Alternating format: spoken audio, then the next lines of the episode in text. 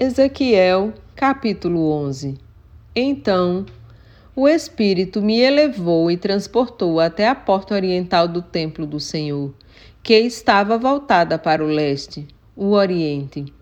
Ali, à entrada da porta, havia vinte e cinco homens, e vi entre eles Jazias, filho de Azul, e Pelatias, filho de Benaia, chefes do povo.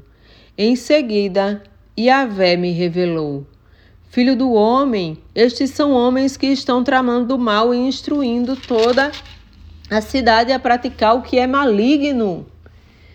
Isto é o que eles têm ensinado ao povo. Ora, não é chegado o tempo de se construir casas? Afinal, esta cidade é uma panela e nós somos a carne dentro dela. Portanto, pregue contra eles. Profetiza, filho do homem. Então, o Espírito de Yahvé veio sobre mim e mandou dizer: Assim diz o Senhor. Ó casa de Israel, então é assim que tendes dito?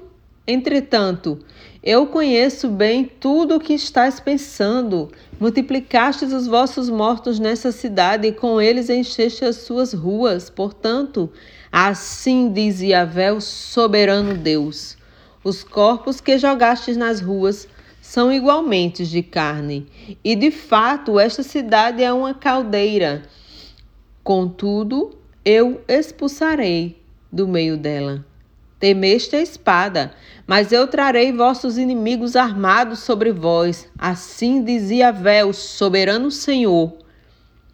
Eu mesmo vos banirei da cidade e os entregarei nas mãos de estrangeiros pagãos e os castigarei severamente.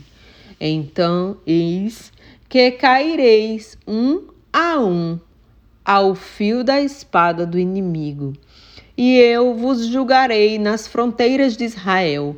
Então todos saberão que eu sou Yahvé, o Senhor Deus.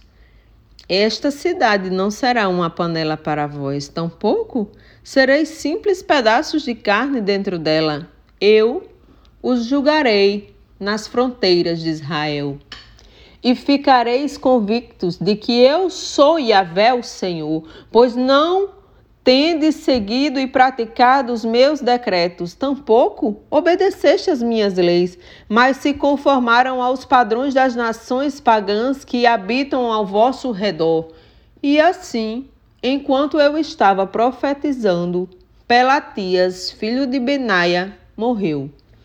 Então me joguei ao chão com o rosto rente ao pó da terra e clamei com grande voz: Ah, Yahvé, Ó eterno soberano, destruirás afinal todo o remanescente de Israel? Então a palavra de Iavé veio a mim nos seguintes termos: Filho do homem, teus irmãos sim, teus próprios patrícios, os homens de teu parentesco e toda a casa de Israel, todos eles são os mesmos sobre os quais os habitantes de Jerusalém têm dito. Eis que estais longe de Yahvé, é a nós que está a terra. De fato, foi concedida para ser nossa propriedade exclusiva.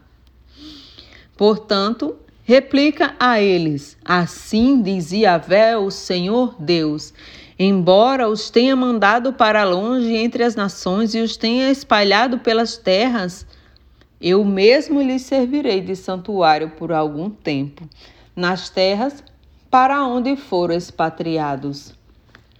Sendo assim, afirma: Assim diz Yahvé, o Senhor Deus: Eu vos ajudarei dentre todas as nações para onde os desterrei, e vos trarei de volta dessas terras para a terra de onde foram espalhados, e então lhes devolverei a terra de Israel. Eles retornarão à terra que lhes dei e tirarão dela todas as suas imagens abomináveis e todos os seus ídolos detestáveis e inúteis. E lhes concederei um só coração, e colocarei dentro de cada um deles um novo espírito. Retirarei deles o coração de pedra e lhes darei um coração de carne. Então procederão de acordo com os meus decretos e princípios e serão zelosos em obedecer às minhas leis. E assim serão, de fato, o meu povo. E eu serei o seu Deus.